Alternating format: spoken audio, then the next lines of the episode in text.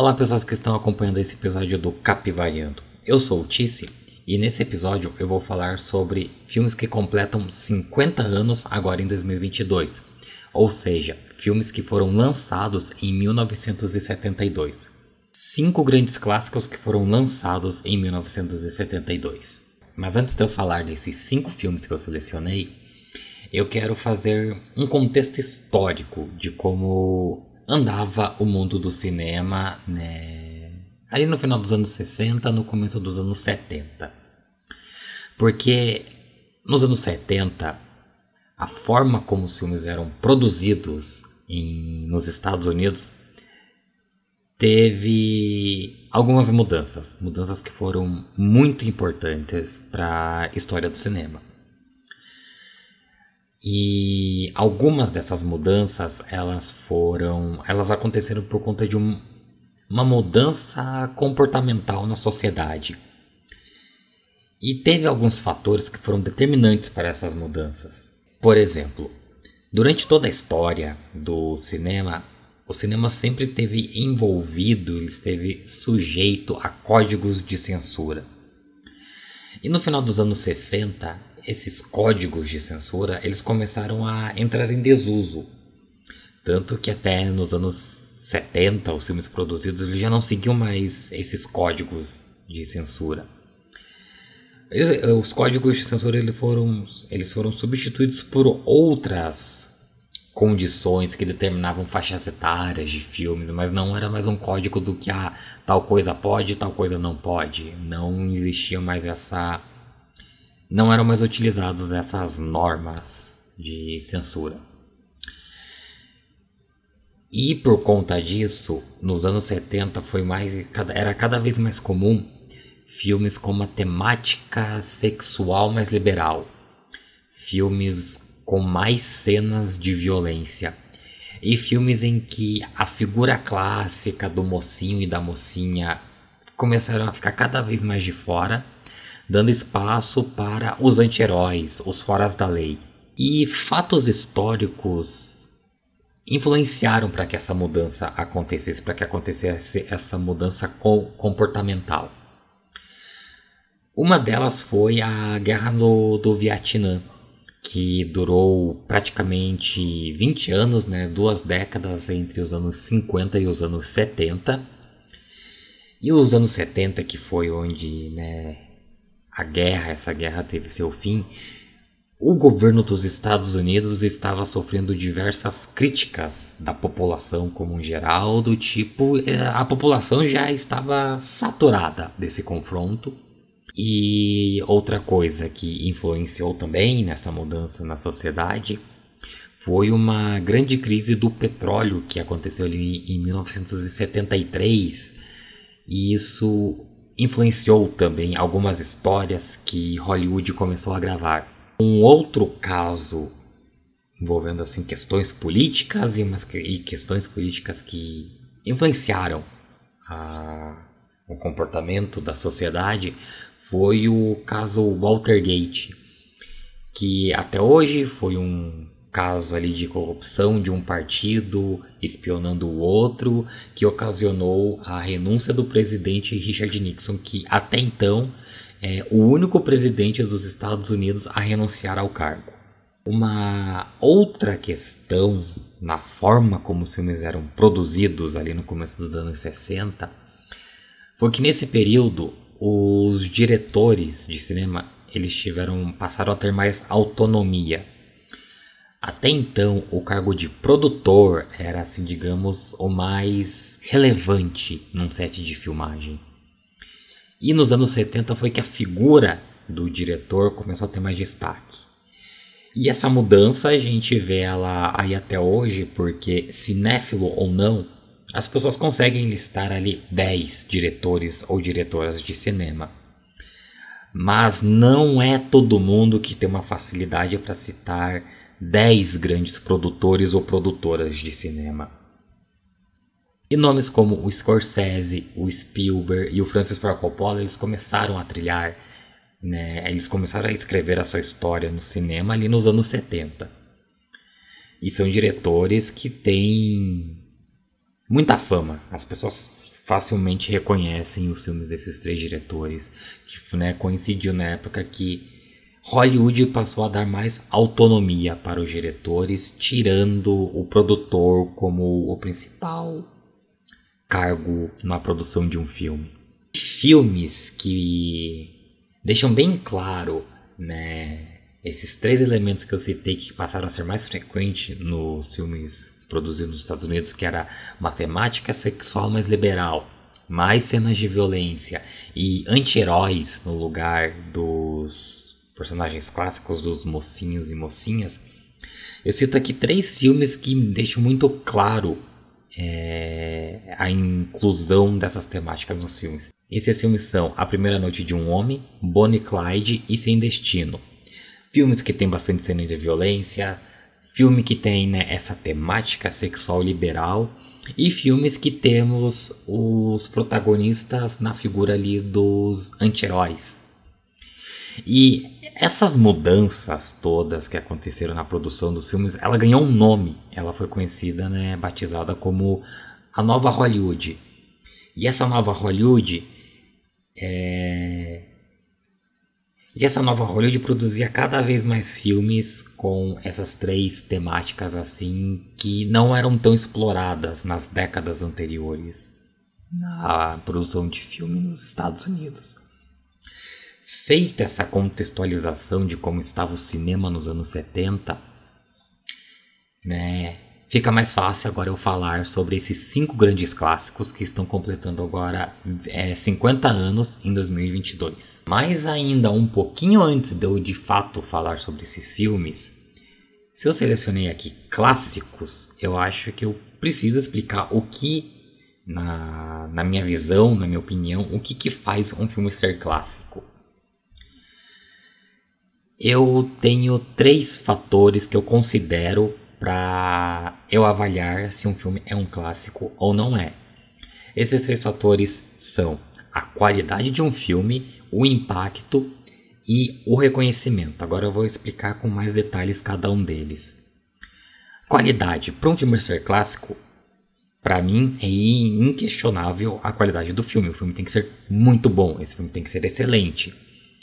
Um filme mais ou menos, ele não vai ser um clássico. E o que, que determina a qualidade assim de um filme?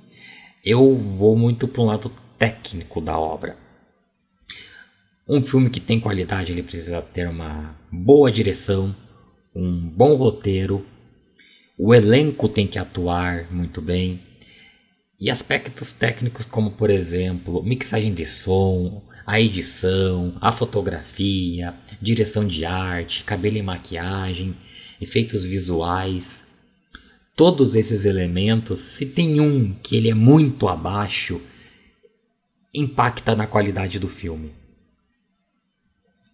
Então, são esses fatores técnicos que eu vejo que são determinantes para determinar se um filme é bom ou ruim. E para um filme ser clássico, ele tem que ter uma qualidade muito alta.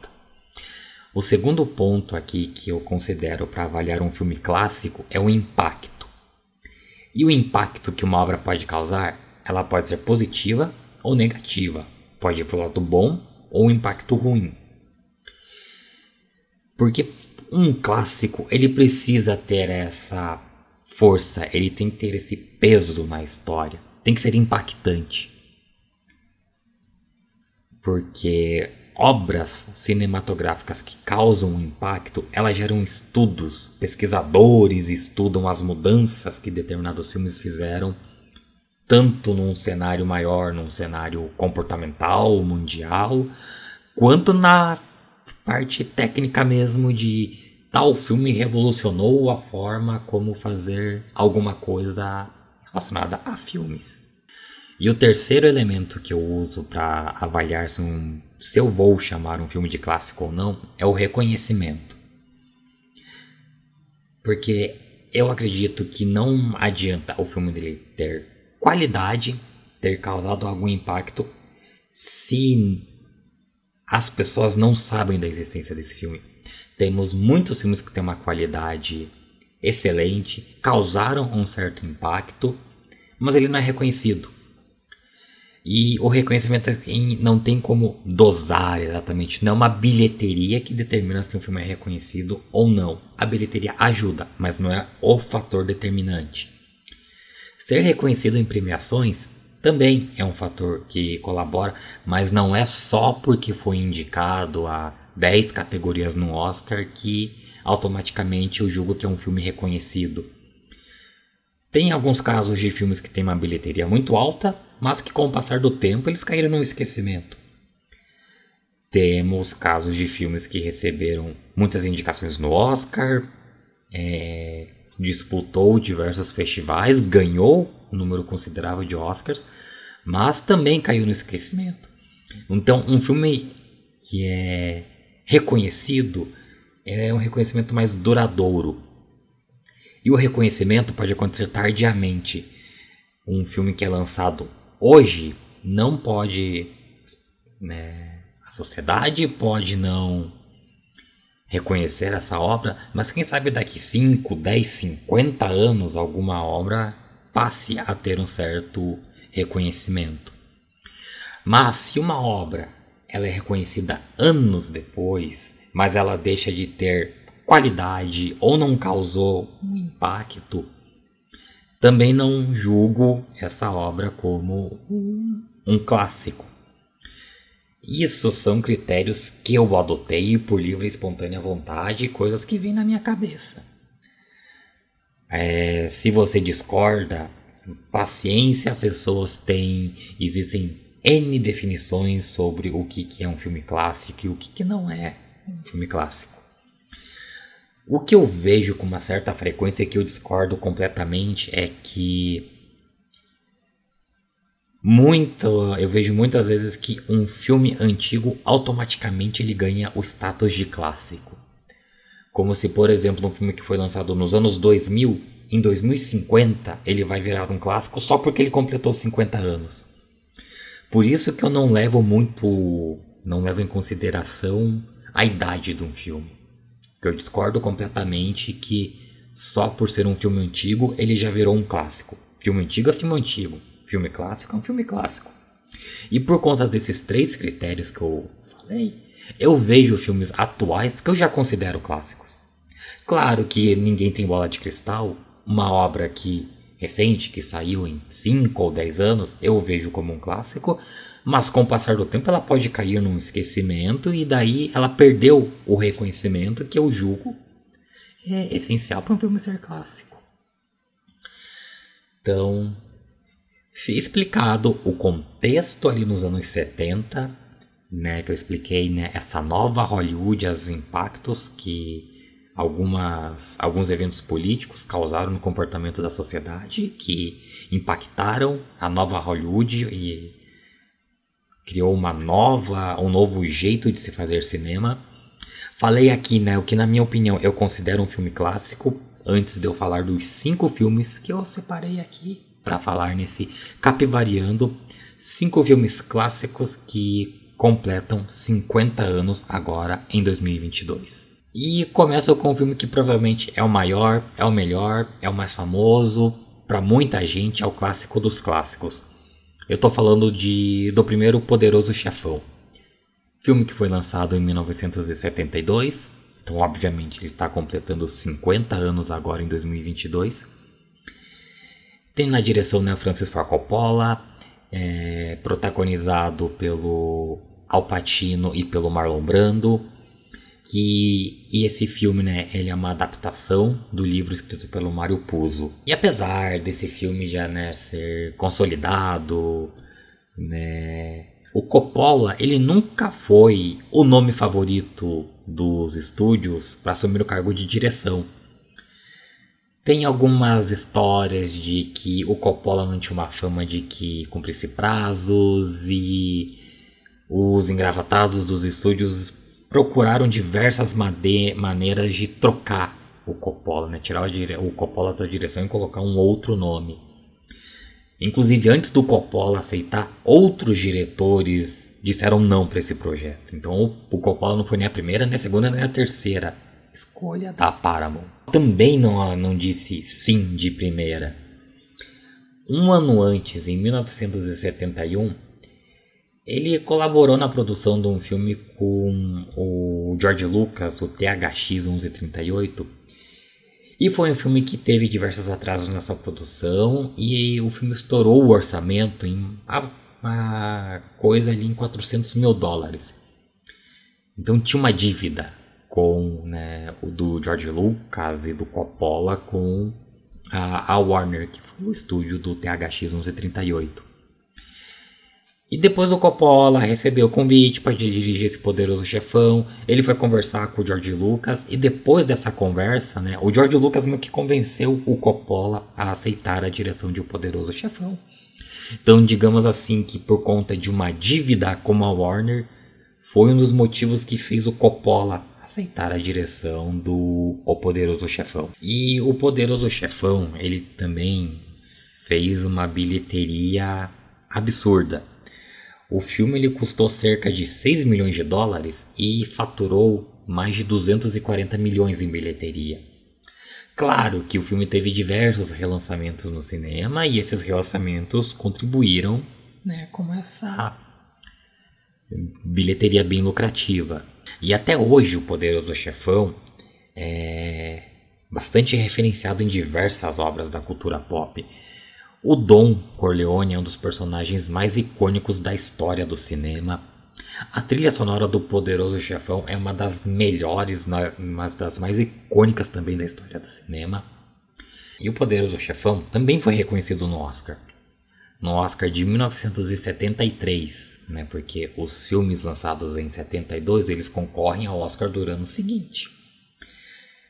O Poderoso Chefão teve 11 indicações no Oscar. No entanto, ele saiu vencedor em apenas três categorias: melhor filme, roteiro adaptado e o prêmio de melhor ator com o Marlon Brando, que na cerimônia foi aquele caso bem famoso, que teve bastante repercussão, que o Marlon Brando não foi receber o prêmio. Ele mandou uma nativa né, norte-americana em que ela leu uma carta de protesto da forma como o país, os Estados Unidos, tratava os povos nativos. Um dos momentos assim mais marcantes de toda a história do, do Oscar. Mas tem uma questão aqui, né? Esse O Poderoso Chefão é o clássico dos clássicos, é um dos maiores filmes de todos os tempos. Como que ele ganhou muitas indicações no Oscar e saiu apenas com três prêmios? É porque a disputa do Oscar de 1963 foi bem acirrada, teve muitos bons filmes, filmes pesados disputando. Tanto que o grande vencedor dessa cerimônia do Oscar é o segundo filme aqui da minha lista. E esse segundo filme é o Cabaré, o musical estrelado pela Liza Minnelli com o Joey Silver e dirigido pelo Bob Fosse. O Cabaré ele foi vencedor de oito Oscars. Foi o, o filme mais premiado no Oscar de 1973. E o Cabaré ele é um musical que se passa na Alemanha dos anos 30, num período que o partido nazista está se fortalecendo, né? Então, né, a história do do cabaré é antes do Hitler tomar o poder na Alemanha e foca na personagem da Sally Bowles, da da Sally Bowles, que ela vive um, um triângulo amoroso e ela sonha em ganhar os palcos do mundo fazendo né, apresentações musicais. O Cabaré ele é um musical, mas ele tem uma estrutura um pouco diferente do que a gente está acostumado a ver em musicais. Musicais geralmente é aquilo. Temos dois personagens, por exemplo, conversando e um diálogo começa a virar uma apresentação musical. Em cabaré não existem diálogos que ah, existe uma construção narrativa que vira que vire um diálogo, um diálogo em um número musical. Todos os musicais, quase todos os musicais de cabaré acontecem no Kit Kat Club. E eles contextualizam é, os musicais são metáforas para a ascensão do Partido Nazista, não são diálogos que viram peças musicais. Eles servem para como uma alegoria para ilustrar o que a Alemanha está vivendo naquele período. O único número musical que não se passa no Kit Kat Club que não é protagonizado pela personagem da Liza Minnelli e do Joey Silver é um, uma, um número musical onde um jovem vestido com as roupas dos, do partido nazista começa a cantar uma música com uma letra bem nacionalista e as pessoas se levantam e fazem coro aquela canção, com exceção de um senhor de idade que se mostra bem desconfortável aquilo de lá, provavelmente aquele personagem viu o que, que a Primeira Guerra causou e deve ter né, motivos de sobra para ver que aquilo ali vai dar muito ruim. E é, uma, e é um número musical, esse número que acontece fora do Kit Kat Club, é bem emblemático, é bem pesado porque mostra uma onda nacionalista que as pessoas estão apoiando na voz de uma. E do ponto de vista cinematográfico é uma cena muito bonita. É pesada, é triste porque a gente sabe o que é aquilo, o que veio depois daquilo mas, né, repetindo, do ponto de vista cinematográfico, é uma cena belíssima. E todas as apresentações musicais do cabaré são belíssimas. A minha, favor a minha favorita é da música Money Money, que mostra a dupla ali, protagonista, cantando de forma alegre, como ter dinheiro é legal, mas a, a música ela vai escalonando, ela vai ganhando notas de histeria que mostra que aquela dupla está gananciosa por mais e mais dinheiro, não está mais raciocinando, o dinheiro perde aquele aspecto legal e vira algo completamente histérico. É, né, é uma música que fazaria uma crítica de como o mundo gira em torno do dinheiro e o dinheiro não é uma coisa só legal. Né? leva à loucura das pessoas, né, para ter cada vez mais e mais dinheiro. Eu quero dar um destaque pro Bob Fosse, porque esse cara é um gigante do cinema. Ele é um gigante da cultura, não apenas no cinema.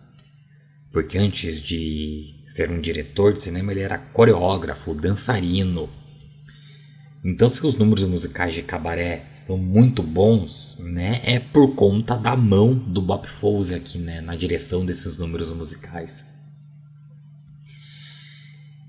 E ele tem, né, diversas obras dirigidas e escritas, estreladas algumas também.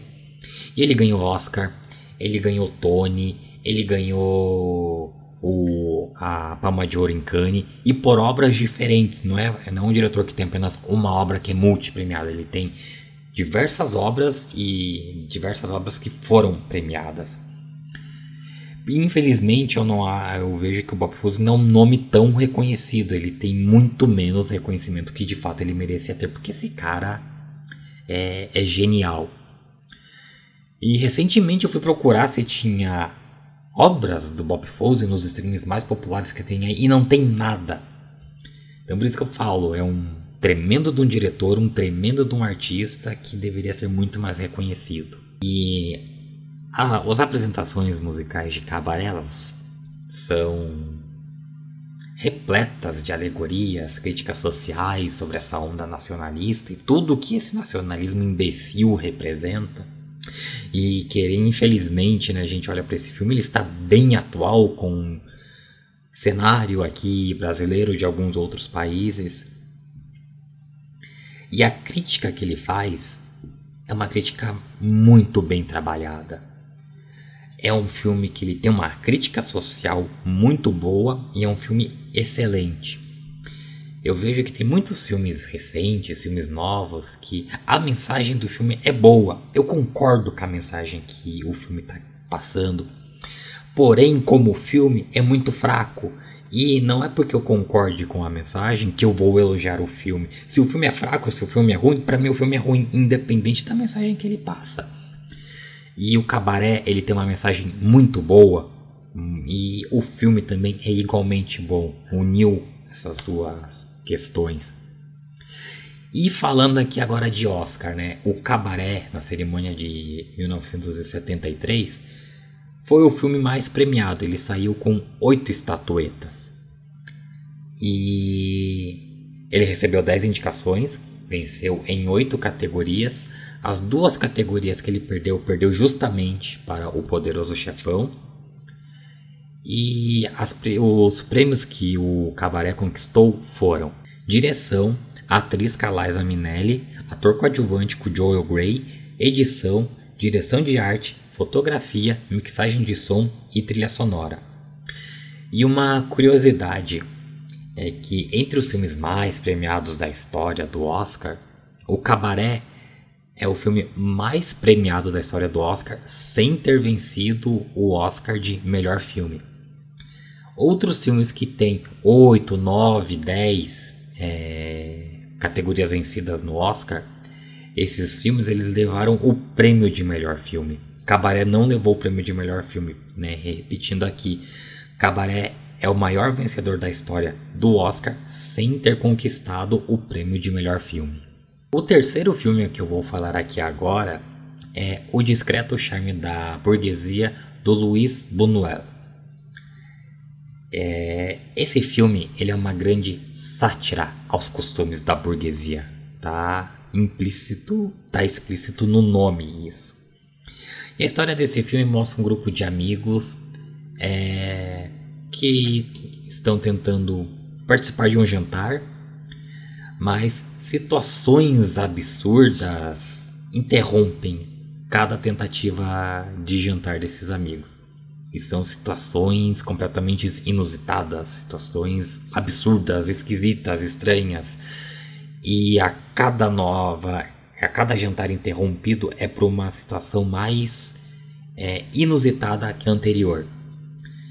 E são situações que deixam o filme até com um ar de fantasia por conta do, dos absurdos dos interrompimentos dos jantares que esse grupo de amigos tenta é, desfrutar. Esse filme foca muito no cinismo desses personagens.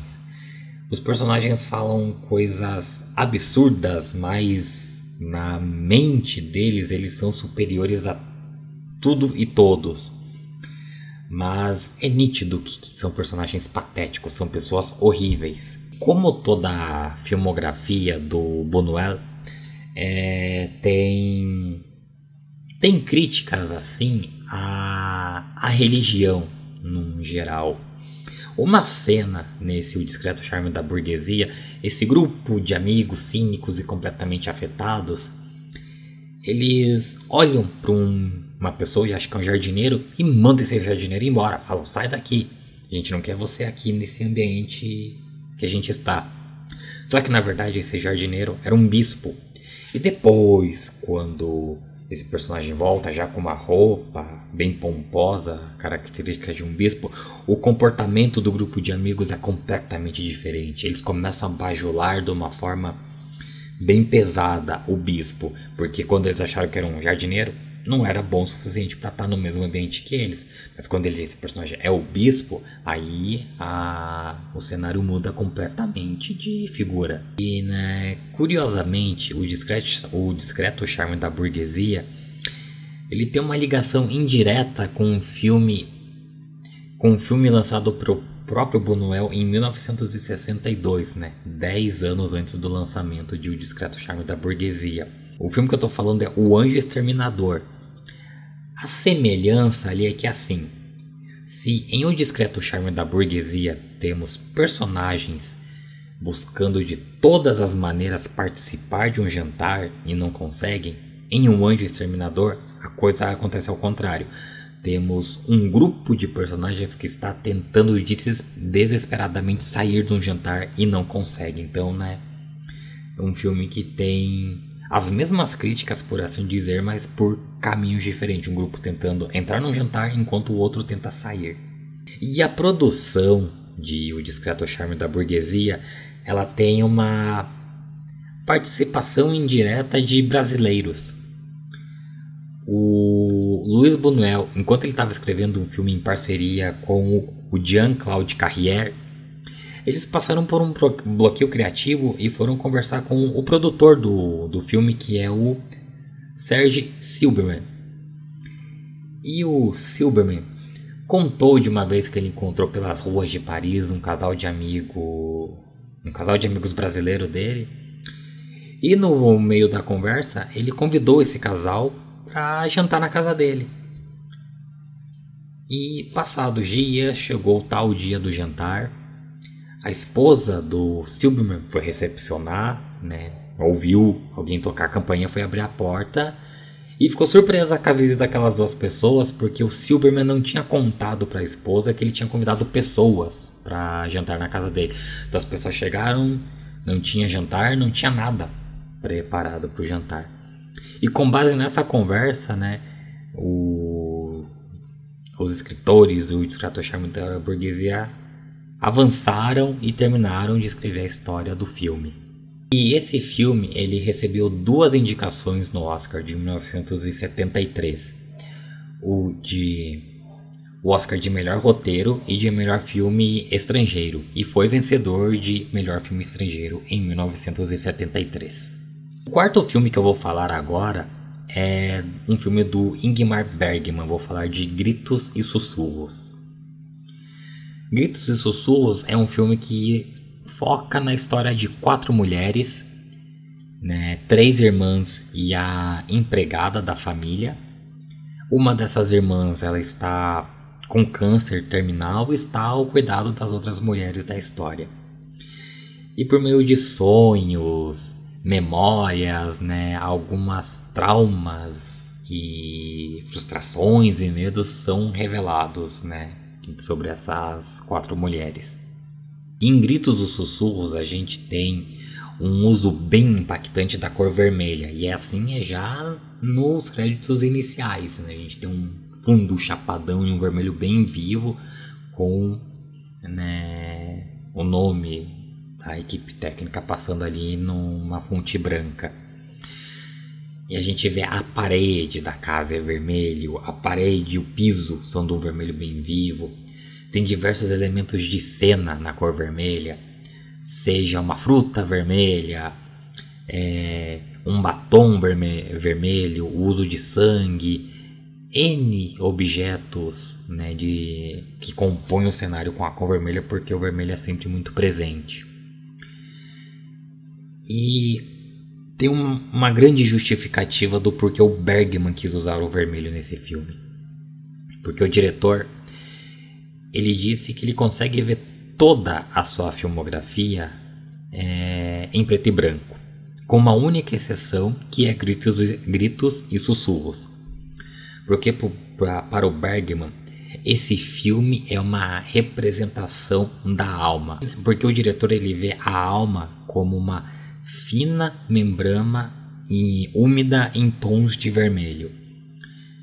Então, por conta disso, por ser um filme que ele é, fala que é uma representação da alma e ele vê a alma como algo em tons de vermelho, ele não consegue imaginar gritos e sussurros em preto e branco, diferente de outros filmes né, da sua filmografia. E além desse trabalho espetacular de direção de arte com o uso da cor vermelha, o trabalho de som nesse filme também é um show à parte.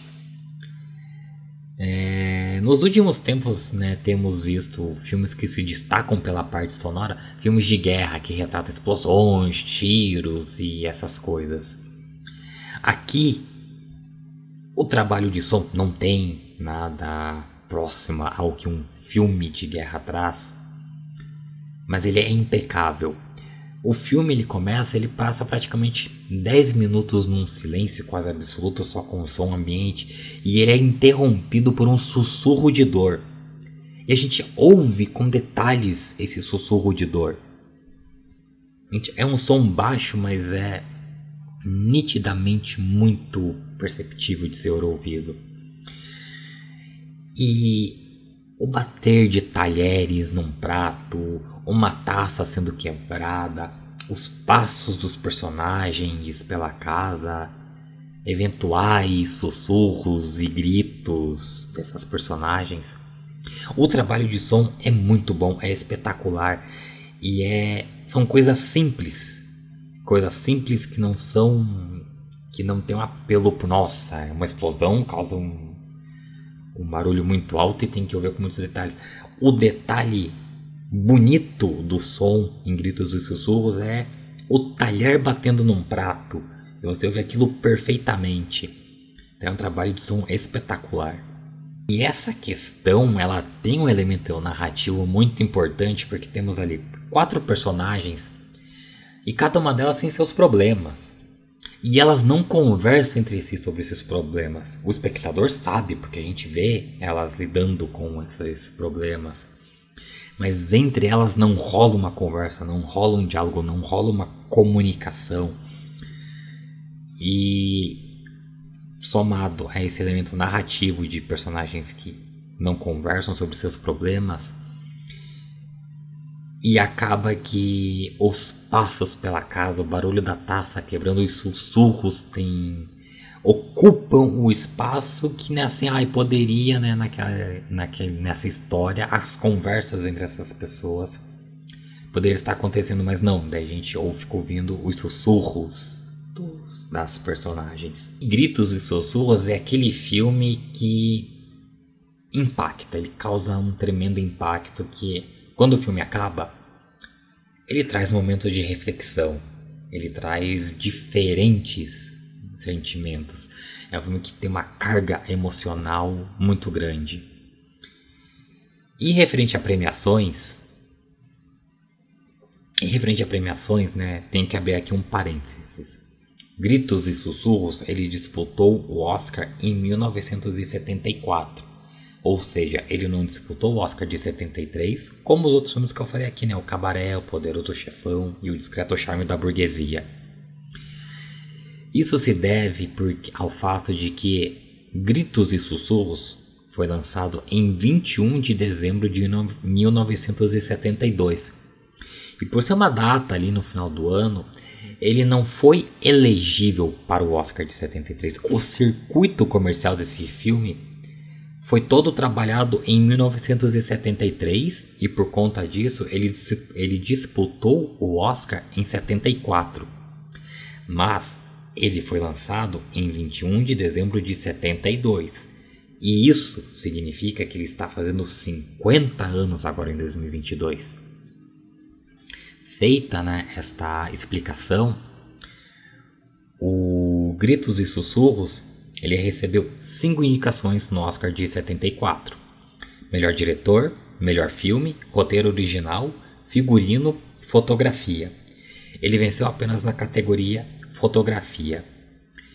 E de todos os filmes do Bergman, Gritos e Sussurros é o único que foi indicado a melhor filme. Ele tem outros filmes que receberam indicações e filmes até que foram premiados no Oscar na, na categoria Melhor Filme Estrangeiro. Gritos e Sussurros é o único indicado a melhor filme.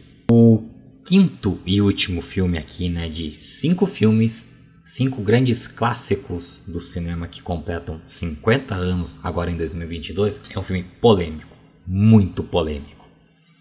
Eu vou falar agora de O Último Tango em Paris filme né, dirigido pelo Bernardo Bertolucci e estrelado pela Maria Schneider e pelo Marlon Brando. E o filme esteve envolvido em polêmicas desde a época do lançamento. Né, muito por conta das cenas de nudez e das cenas de sexo. É um filme que foi muito censurado em diversos países do mundo. Né? Nos Estados Unidos, para esse filme ser exibido, ele teve uma cópia contrabandeada da Itália para os Estados Unidos. Essa cópia que foi exibida no Festival de Cinema de Nova York. E os ingressos para essa sessão de cinema estavam custando 150 dólares. Imagine o peso, o valor comercial que 150 dólares tinha nos anos 70. Era muita coisa. Hoje em dia também é, mas né, nos anos 70 era muito mais, era um poder aquisitivo muito maior, né? O poder de compra de 150 dólares era maior. E o filme não foi censurado na França, ele foi exibido nos cinemas da França, E as pessoas ficaram horas e horas na fila para assistir ao último tango em Paris. E pessoas que moravam ali na Espanha, na fronteira próxima com a França, muitos espanhóis atravessaram a fronteira para ver o filme né, nos cinemas franceses, porque o, o último tango em Paris foi censurado na Espanha. Inclusive no Brasil ele foi censurado, porque era um filme que ia contra os princípios e valores da família tradicional brasileira. E eu quero deixar claro que a censura no lançamento de O Último Tango em Paris, nos anos 70, não teve nenhuma relação com né, a violência sexual que a Maria Schneider sofreu nas, nas gravações desse filme. É, a censura foi única e devidamente por né, um conservadorismo dos países, não, não teve nenhuma empatia por conta do que aconteceu com a Maria Schneider. E o que, que aconteceu, né?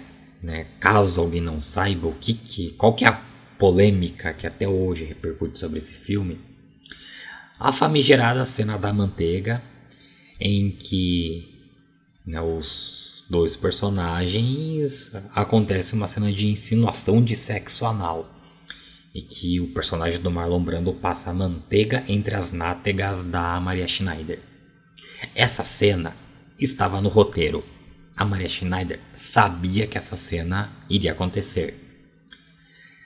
O que ela não sabia é que antes, na manhã da gravação dessa cena, o Bertolucci e o Marlon Brando conversaram no trailer de um deles e eles viram um pedaço de manteiga e pensaram, vamos usar isso nessa cena. Então a Maria Schneider não sabia que o Marlon Brando passaria manteiga né, nela.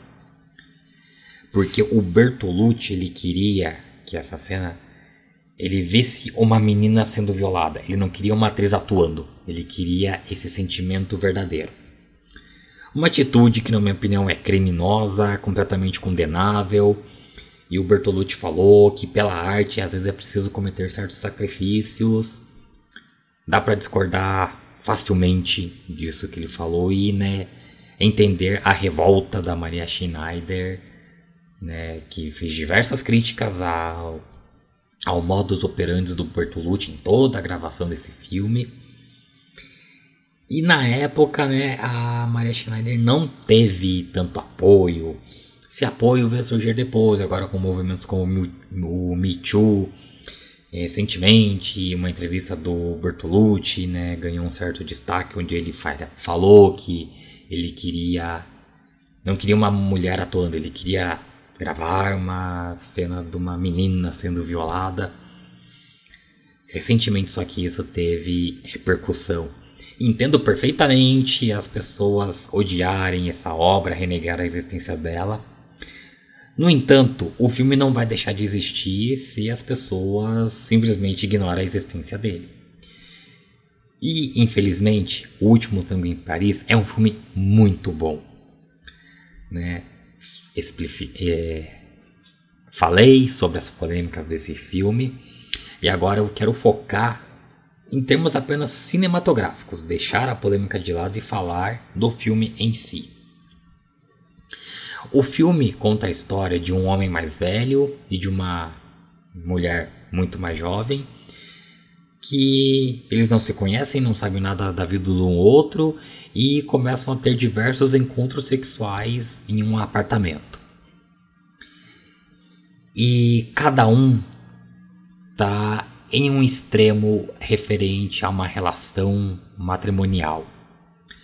O homem tá vivenciando o luto porque a ex-esposa dele acabou de se matar. A jovem ela está iniciando essa vida matrimonial porque ela é, recentemente foi pedida em casamento pelo namorado, noivo dela. Então, de um lado, a gente tem alguém vivenciando o fim de um casamento e outra, do outro lado, temos uma personagem iniciando um casamento. E esses personagens se encontram. E o filme ele tem uma dualidade muito bem construída Né? São personagens interessantes de ser acompanhado a história deles, porque a, a protagonista, a mulher, a jovem, ela tem, né, ela começa a ter um, um caso amoroso com um homem muito velho que ela não sabe nada sobre ele, ela não sabe o nome, não sabe nada, absolutamente nada da vida dele. E no começo ela tem um certo interesse em saber quem é ele, o nome e tudo mais. Enquanto que o noivo dessa personagem é um personagem bem invasivo, ele é um aspirante a cineasta, ele filma tudo que acontece entre o casal na intenção de fazer um filme sobre o casamento deles. Então ele quer saber coisas demais dessa personagem, acaba sendo bem invasivo. E conforme a história ah, vai sendo desenvolvida, a gente vê que a personagem, essa jovem, quando ela tá com um homem que ela não conhece nada, é um cenário muito mais afetuoso de segurança. Enquanto é, quando ela tá com o noivo, alguém que ela conhece, é um cenário inseguro, é um cenário que causa incômodo, então tem essa ironia. O desconhecido é seguro, o conhecido é inseguro. O desconhecido é confortável, o conhecido é desconfortável para essa personagem. E pelo lado do personagem ali, né, do Marlon Brando, a esposa dele, né, se matou, ele não sabe que levou a esposa a fazer isso, e conforme a história é desenvolvida, a gente percebe que ele não conhecia nada sobre a esposa. E, ironicamente, ele está hum, tendo envolvendo amorosamente com ela, que ele também não sabe nada. Mais uma vez, né, essa dualidade da história. E enquadramentos belíssimos mostrando né, paredes, janelas para mostrar um certo afastamento de personagens que estão no mesmo cenário. Um jogo de câmeras muito bem feito. E né, em algum momento, em dado momento ali da história, é, esse homem fala quem ele é. Ele fala o nome, fala que ele é viúvo, ele conta toda a história de vida dele para para jovem. Então ele passa de um desconhecido para um conhecido. E no momento que ele vira alguém conhecido, ele não é mais alguém que traz um ambiente de segurança, de conforto, de afeto. Ele passa um cenário, ele cria um cenário de insegurança, de desconforto, de perigo eminente. E, mais uma vez, ironicamente, a dualidade desse roteiro de Último Tango em Paris, que é um roteiro muito bom. É, esse personagem, ele acaba morrendo e ele acaba morrendo sem saber nada né, da jovem, da, de outra mulher que ele estava tendo um relacionamento de outra mulher que era apaixonado. Então, as, a história das duas mulheres que se envolveram com esse personagem, ele morre sem saber nada. A, a esposa se mata sem ele conhecer a esposa. E a jovem, porque ele tem um, um caso, ele também morre sem saber nada dela, porque ela não conta nada sobre ele. Ele conta para ela, mas a jovem não conta nada para ele. E o final, as frases finais ditas pela personagem da Maria Schneider são bem impactantes. Porque ela fica repetindo inúmeras, inúmeras vezes: ele era um desconhecido, eu não conhecia ele, ele, ele era um louco que estava me perseguindo, invadiu meu apartamento e ele ia abusar de mim. Que assim, ela conhecia aquele homem, mas ao mesmo tempo ela não conhecia o homem desconhecido com que ela teve um caso, ela conhecia e esse, essa personagem trazia segurança para ela. O Paul, quando ele diz o nome dele para ela, ele vira uma figura ameaçadora e ela não conhecia o Paul, ela conhecia o homem sem nome. E tem um peso muito bom esse diálogo final, é muito bem escrito. E polêmicas assim, um filme que tem né, um caso completamente absurdo de uma violência que a Maria Schneider vivenciou. O roteiro ele tem a Agnes Varda acreditada como uma coautora porque ela fez a adaptação da história de Último Tango em Paris para o francês. O filme, né, a língua original dele é o francês. E Agnes Varda é um dos maiores ícones feministas da história. Agnes Varda é uma das maiores diretoras de todos os tempos. E essas coisas assim, né? As voltas que o mundo da arte dá. A Agnes Varda é creditada como co-roteirista de um filme que tem uma das maiores polêmicas envolvendo o trato né, das mulheres num set de filmagem. E isso não diminui em nada a grande artista que a Agnes, a Agnes é. Mas eu acho né, um pouco irônico essas voltas que o mundo do cinema, o mundo da arte, às vezes prega essas peças infelizes que a arte prega né, nas pessoas. E o último Tango em Paris, ele também, o circuito comercial dele não valeu né, para o Oscar de 73. Ele foi indicado para o Oscar de 74, mas o lançamento do Último Tango em Paris é em 1972. E no Oscar de 74, ele recebeu duas indicações: melhor ator com Marlon Brando e melhor direção, mas não venceu em nenhuma dessas categorias. E esses são os cinco filmes que completam 50 anos agora em 2022, cinco grandes clássicos do cinema que foram lançados em 1972. E listas sempre tem aquela coisa. Provavelmente vai ter alguém que ah, deixou o filme X de fora, deixou o filme Y de fora. Parei de levar a sério quando falou de filme tal nenhuma lista ela é unânime, as pessoas sempre vão discordar das listas.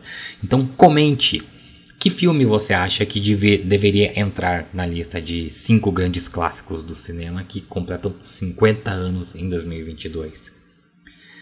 Deixei alguns bons filmes, ótimos filmes de fora. Dentre aquele meu critério do que é um grande clássico, esses cinco foram os que eu mais senti que mereciam figurar na minha lista né, dos maiores clássicos de 72. E já adianto aqui que em breve eu trarei outras pautas sobre filmes que vão completar 50 anos em 2022. Filmes que são considerados cults, é, uma outra lista com cinco filmes nacionais que merecem destaque, filmes que são excelentes filmes, mas que não são reconhecidos. Filmes que as pessoas deveriam reconhecer, que completam 50 anos agora em 2022. Então, encerro aqui essa pauta principal do Capivariando, né? Esses foram cinco filmes, cinco grandes clássicos do cinema que estão completando 50 anos agora em 2022.